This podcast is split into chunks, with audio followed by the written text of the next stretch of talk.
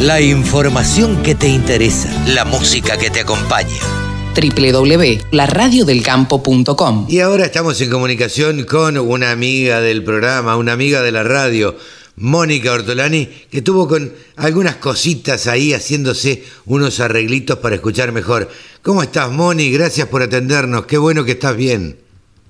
Bueno, hola, ¿qué tal, Carlos? Una alegría, como siempre, compartir con vos, con tu audiencia y los extrañaba. Pero nosotros también, claro, que te extrañamos.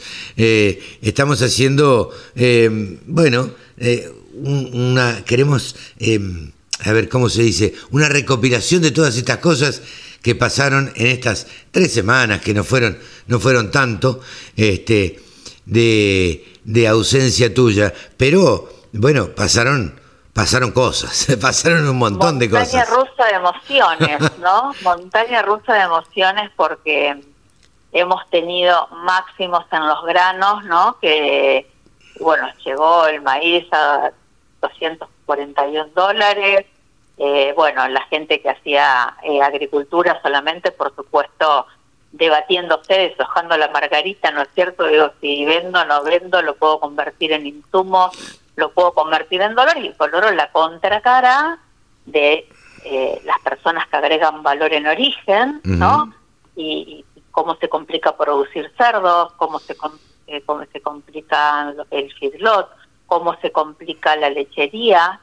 Claro. Ah, eh, pollo, que bueno, que sus costos dependen mucho de lo que pase con el maíz. Están atados generalmente al, en precio. segundo lugar. que están atados Eh, al precio del maíz eh, en, esos eh, casos, en esas producciones que vos nombrabas. Eh, pero la soja también, digo, La, soja también, la soja también eh, llegando, digamos, a, eh, a máximos también. Eh, después tuvimos un recorrido, digamos, un poco bajista y ayer otra vez empezó, digamos, como a retomar un poquitito. Y bueno, la bomba de la, de la, del cierre de las exportaciones de carne bovina, eh, que bueno, esto trajo en el sector, un, la verdad... eh, bueno, y como consecuencia de, ello estamos en el medio de un paro. Exactamente, hoy estamos con un cese de comercialización. Eh, si bien te tengo que ser sincera y me permito opinar que un cese de comercialización que solamente va a implicar tres días hábiles, eh, creo que también es más de lo mismo, ¿no? Y creo que mm, lo que más necesitamos eh, es no ponernos o exponernos como sector en, en ser el culpable. Ya todos sabemos que estas decisiones del cierre, del cierre de exportaciones lo único que trae es eh, suspensiones. Sabes que ya hay dos frigoríficos que eh, muy importantes que ya están suspendiendo o con cierres parciales. Sí, sí.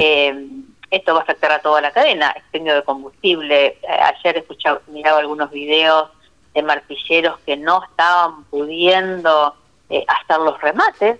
Claro. Eh, y vos fijate, justo, cerramos las exportaciones de carne, destino a China, carne que no consumimos porque son de vacas grandes, vacas de descarte, porque los chinos comen la carne, de- comen carne de baja calidad, la comen con palitos, por Sí, eso la claro. Necesitan hervir. Sí, sí. Entonces se cierra la exportación de algo que primero que nos trae muchas divisas, ¿no? El, el Estado recauda y no impacta en la mesa de los argentinos porque no es lo que consume el argentino.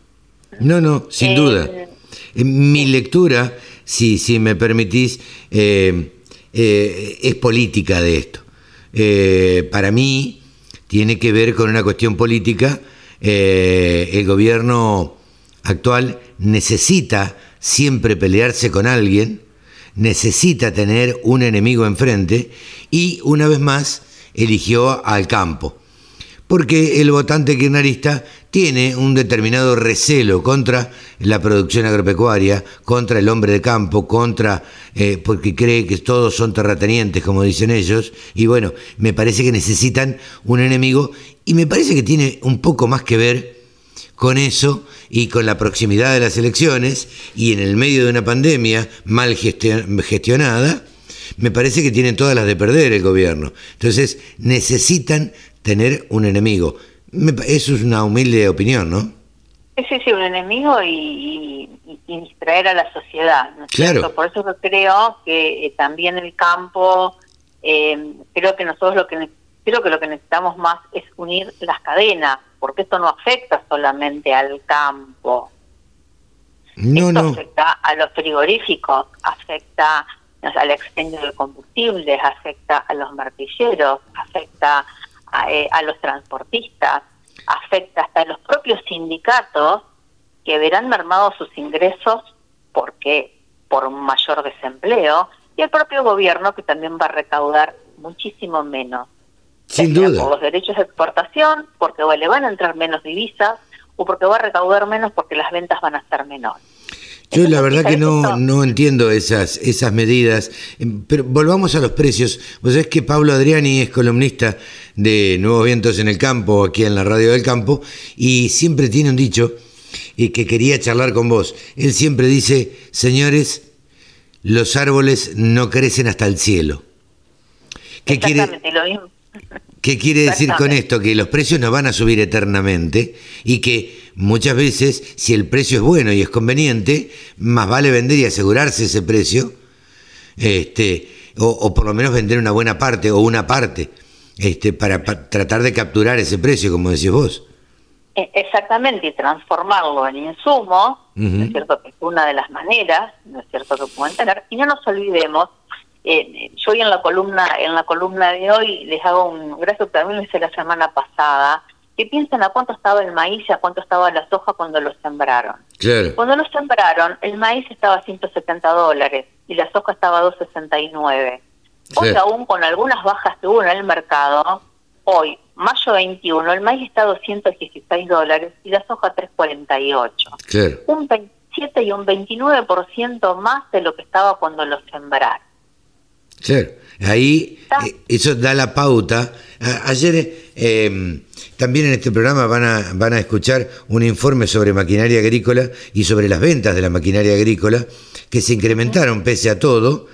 Eh, y yo le preguntaba a Ezequiel Pesoni, nuestro columnista de maquinarias, eh, a ver si la maquinaria agrícola tenía plan de canje de granos. Y me dice que sí, que en la mayoría de los casos sí, con lo cual yo decía, bueno, esto es muy conveniente para el productor porque, digo, por lo menos se ahorra el IVA, lo cual no es poco. Exactamente, como siempre lo decimos, y fue nuestra primera columna, volvamos al grano, sabes que soy una sí, sí. abanderada defensora del canje, eh, precisamente por las ventajas financieras. ¿eh? Claro. ¿Por qué? Porque al evitarse esa retención, ¿no es cierto? Si bien por más que, más que, por más que después se la devuelvan a los 60, 90 días, sí. plata en tu bolsillo y, por cada camión, por cada camión de, soja, maíz, trigo, el que, lo que sea, yo siempre la cuenta que les hago, sos a uno, por cada camión te ahorras 19 quintales. Claro. Que tenés más en tu mano, en tu silo, para poder hacer otros negocios. Sí, sí, lo que quieras, utilizarlo como quieras, pero... Eh, Así que bueno, eh, eh, digamos, es, es muy importante, digamos, que que, yo siempre digo, más que quedarse como espectador de los, de los precios, que pasa, que suben, que bajan, yo les invito primero que tengan una mirada más interna, cuáles son los precios con los cuales cierran márgenes y, em, y, empiezan a tomar decisiones, ya sea cerrando precios y si quieren quedar abiertos a la suba, tomen eh, cobertura flexible. Claro, ¿Mm? eh, pero hay que, eh, digamos, no hay una receta única, no es lo mismo alguien que tiene campo propio, de alguien que alquila campo. Eh, así que bueno, eh, espero que en esta semana de mayo, ¿no es cierto?, que eh, nos rememora, nos reconecta, ¿no es cierto?, con, esos, con esas ansias de libertad, nos pongamos a pensar, repensar en todas aquellas posibilidades de acción que tenemos y tenemos libertad y poder de decisión y de acción y más que nunca nos tenemos que unir. ¿Eh? Totalmente. Unir y pensar más ecosistémicamente.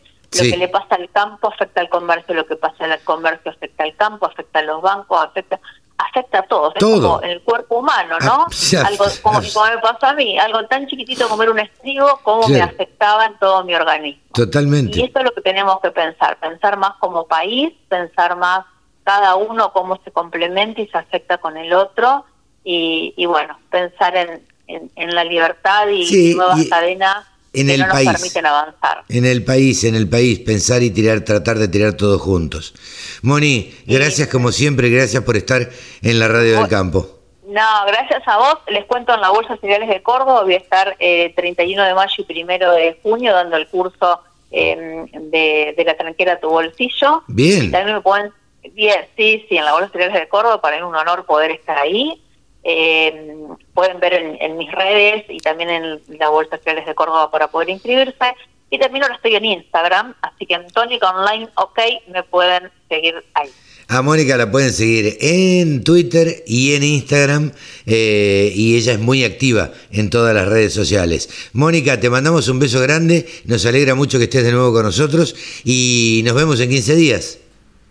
Bárbaro, bárbaro. Muchísimas gracias, gracias a vos, siempre tan amable por, por compartir estas lindas conversaciones con vos y tu audiencia. Un beso grande. Mónica Ortolani, titular de tonicaonline.com.ar, ha pasado en los micrófonos de la radio del campo. Remates, buenas prácticas, siembra directa, pulverización. Toda la información en la radio del campo. Ahora